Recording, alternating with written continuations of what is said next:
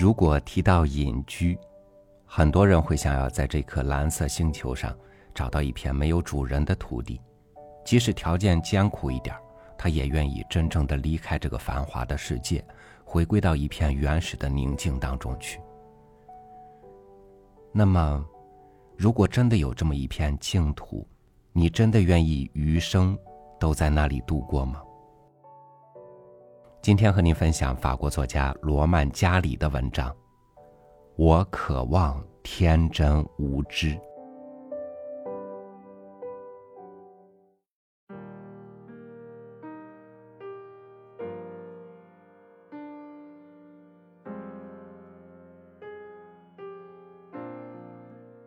我最终决定离开文明社会和他虚伪的价值标准，隐居到一个太平洋岛屿。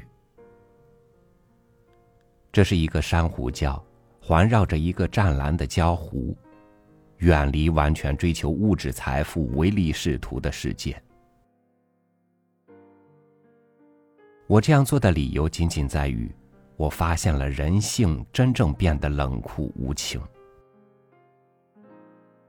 我渴望天真无知。我感到需要逃避这种狂热竞争和争夺利润的氛围。这里，不择手段已经成为准则。对于像我这样气质细腻、具有艺术家心灵的人来说，越来越难以得到谋取物质的方便。这是心境平静必不可少的。是的，我最最需要的是无私精神。凡是认识我的人都知道。我多么看重这种品质，这是我要求与朋友的首要品质，或许是唯一的品质。我憧憬周围是一些朴实的、助人为乐的人，他们的心完全不会卑劣的算计。我可以什么都向他们要，我也可以对他们表示我的友谊，而不用担心斤斤计较的利益考虑会冲淡我们的关系。于是我清理了手头的几件个人事务，在夏初来到塔希提岛。我对帕皮提感到失望。这个城市是迷人的，但文明社会的气味处处可闻，什么都有价格，要付报酬。仆人是雇佣劳动者，而不是一个朋友。到了月底便等着付薪。提到“谋生”一词，总带着艰难的强调语气。正如我说过的，金钱依然是我决心尽可能远远避开的东西。于是我决定到马克萨斯群岛的一个偏僻小岛塔拉托拉居住。这是我在地图上随意选择的地方。大洋洲采珠公司的轮船每年三次在那儿停泊。我一踏上小岛，便感到我的梦想终于快要实现了。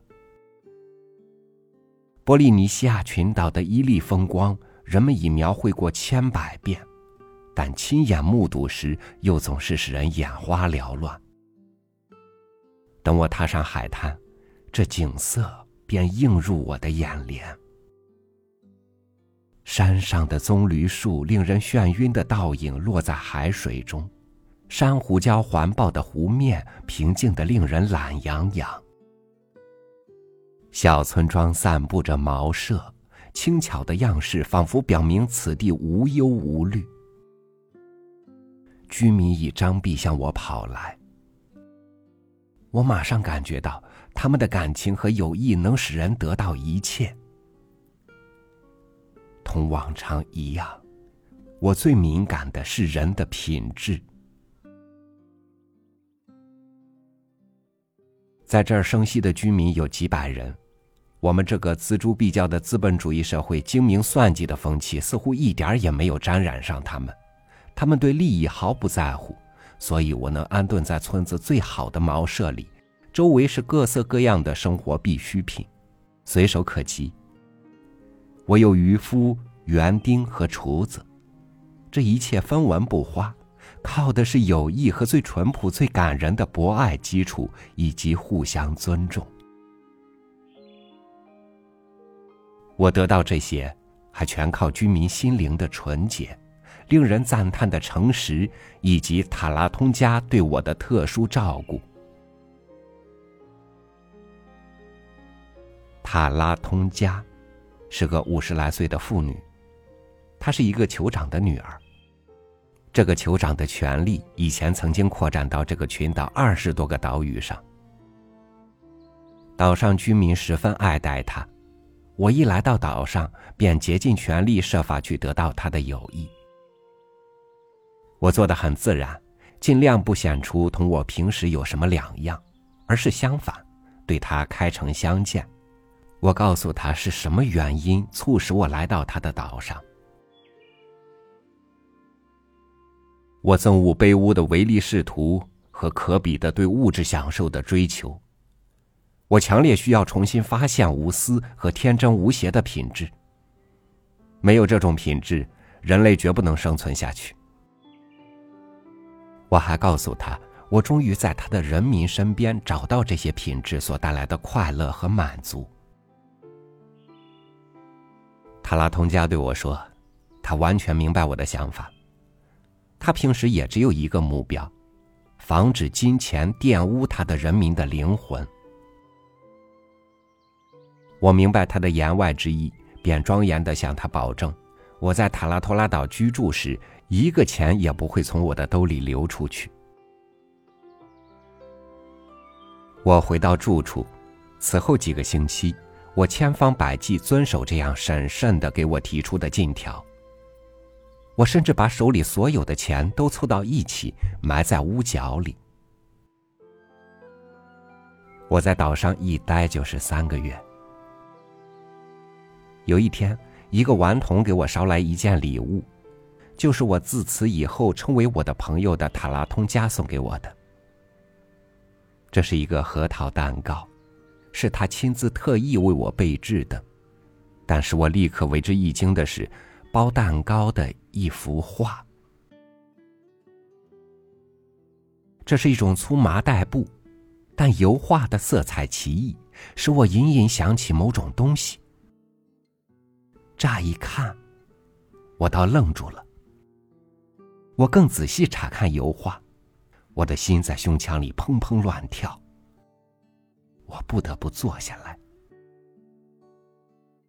我将油画搁在膝上，小心展开。这是一幅十五厘米乘三十厘米的长方形的油画，油彩皲裂，有几处已半掉色。我好半晌待在那里，用有点狐疑的目光盯住画幅。然而，没有什么可疑的，我面前是一幅高更的画。我对绘画不大在行，但如果有几个名家，人人都用不着犹豫，便会认出他们的画风。我的手哆嗦着，再一次展开画幅，我对画俯下身去。这幅作品画的是塔西提山的一角，喷泉边有几个玉女，色彩、身姿和主题本身，一看就能认出是谁的作品。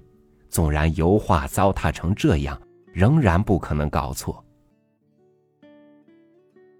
我右边肝脏部位感到强烈刺痛，而且总是伴随着剧烈心跳。一幅高更的作品流落在这个偏远的小岛上。塔拉通家用它来包他的蛋糕。这幅画在巴黎大概能值五百万法郎。他还用过多少幅画去包东西或塞洞呢？对人类，这是多么惊人的损失啊！我一跳而起，奔到塔拉通家家里。感谢他的蛋糕。我看到他正在家门口对着焦壶抽烟。这是一个健壮的女人，头发灰白，虽然袒露胸怀，但是在这种姿态中依然保持令人赞叹的尊敬。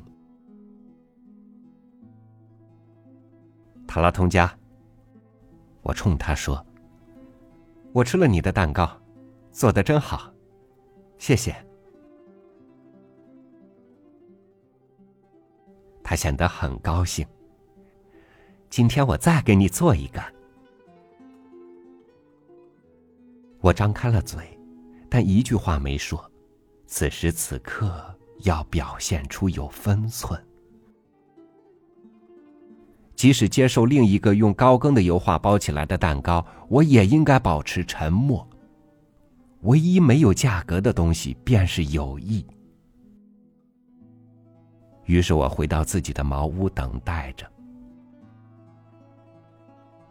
下午，蛋糕送来时，包在高更的另一幅油画里。这幅画的情况比上一幅更糟，有人甚至好像用刀刮过这幅画。我差一点要奔往塔拉通家家里，可我得抑制住自己，行事要小心。第二天。我去看他，轻描淡写的对他说：“他的蛋糕是我平生吃过的最好的东西。”他淡淡一笑，继续把他的烟斗塞满。此后八天里，我收到塔拉通家的三只蛋糕，包在高更的三幅油画里。我度过的时刻非比寻常，我的心灵在歌唱。没有别的词儿可以描绘我所经历的艺术感受力受到强烈震动的时刻。蛋糕还继续送来，但是没有用东西包裹。我夜不成寐。再没有别的油画了吗？还是塔拉通家干脆忘了包蛋糕？我感到恼火，甚至有点愤慨。必须承认，塔拉托拉岛上的土著尽管有各种各样优点，同时也有一点严重的缺点，诸如有点轻浮，使人对他们永远不能完全放心。我吃了几粒药丸，镇静一下，尽力寻找方法对塔拉通家提起这件事，同时又不致引起他注意到自己的无知。最后，我选择了单刀直入的方法。我又上我朋友的家去。塔拉通家，我对他说：“呃，你几次给我送来蛋糕，蛋糕好极了，外面包着的有画的麻袋布，我也很感兴趣。我喜欢热烈的色彩。你打哪儿弄来这些画的？你还有吗？”啊。卡拉通家毫不在意的说：“我的祖父有一大堆，一大堆。”我嗫嚅着：“是的，他从一个法国人那里得来的。这个法国人曾经住在岛上，爱这样消遣，用颜色涂抹麻袋布。我大概还剩下一些，很多吗？”我咕噜着。啊，我不知道，你可以看看，来吧。他把我带到一个堆满干鱼和干椰肉的仓库，地上扔着一沓高更的油画，蒙上了沙土，都是画在麻袋上，历尽沧桑。不过有几幅还相当完好。我脸色苍白，几乎站不住。我的天！我心里想，对人类这是不可弥补的损失啊！如果我没打这儿经过的话，这大约值三千万法郎。你要的话，可以拿去。塔拉通家说。这时。我内心在进行着一场可怕的斗争。我了解这些卓越的人心的无私，不想把一味追求价格和价值这些敲响人间乐园丧钟的概念引进岛上，扰乱岛上居民的头脑。但不管怎样，我们文明的种种偏见在我身上根深蒂固，使我不能不付出一点代价就接受这样一批礼物。我一下子从手腕上脱下我那只华丽的金表，递给塔拉通家。也让我送给你一件礼物吧，我请他接受。我们这里不需要这东西看时间。他说：“我们只要看太阳就行了。”于是，我艰难的做出决定。塔拉通家，我对他说：“可惜，我不得不返回法国。为人类着想的原因迫使我这样做。正好一星期后轮船要来，我即将离开你们。我接受你的礼物，但条件是你允许我为你和你的人民做点事。我有一点钱，哎，很少，请允许我给你留下。”你们毕竟需要工具和医药，随便。他满不在乎的说：“我将七十万法郎交给我的朋友，然后我抓起那些油画，奔回我的茅屋。我度过惴惴不安的一个星期，等候轮船。我不知道自己究竟害怕什么。”我急于要离开这里。某些喜爱艺术的禀赋特征在于私自欣赏美还不够满足，还有一种想要跟别人分享这种快乐的最高需要。我急匆匆要返回法国，跑到画商那里展示我的财宝，价值高达一亿法郎。唯一令我气恼的是，国家肯定要提取获利的百分之三十至四十。我们的文明就是这样侵入世界上最具私人性质的领域，即美的领域。我在塔西提岛不得不等上半个月才能搭上开往法国的轮船。我尽可能少谈到我那个珊瑚岛和塔拉通家。我不愿意做生意之手的阴影，落在我的乐园里。但我下榻的旅店老板很熟悉这个岛和塔拉通家。这是一个很了不起的姑娘。有一晚，他对我说：“我保持缄默。我感到‘姑娘’这个词用在一个我所认识的最高尚人物之一的身上，十足是侮辱人的。”不用说，他让您看他的画。老板问。我挺起身来。你说什么？啊，说实话，他会画油画，而且画的不错。二十多年前，他在巴黎装饰艺术学院学过三年。待到椰肉干的行市同合同产品一样，变得像您知道的那样有利可图时，他回到了岛上。他临摹高更的画，惊人的相似。他同澳大利亚订有正式合同，他们每幅画付给他两万法郎，他以此为生。嗯，怎么了，我的老兄？不舒服？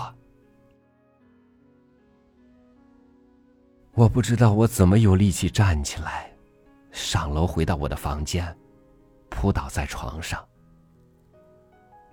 我躺在那里，泪来之极。感到深深的、无法抑制的厌恶。这个世界又一次欺骗了我。在繁华的大都市和太平洋最小的珊瑚礁，利欲熏心的算盘都玷污了人们的灵魂。我确实只有去荒无人烟的小岛隐居，离群索居。如果。我想满足自己向往淳朴这一紧缠不去的需要的话，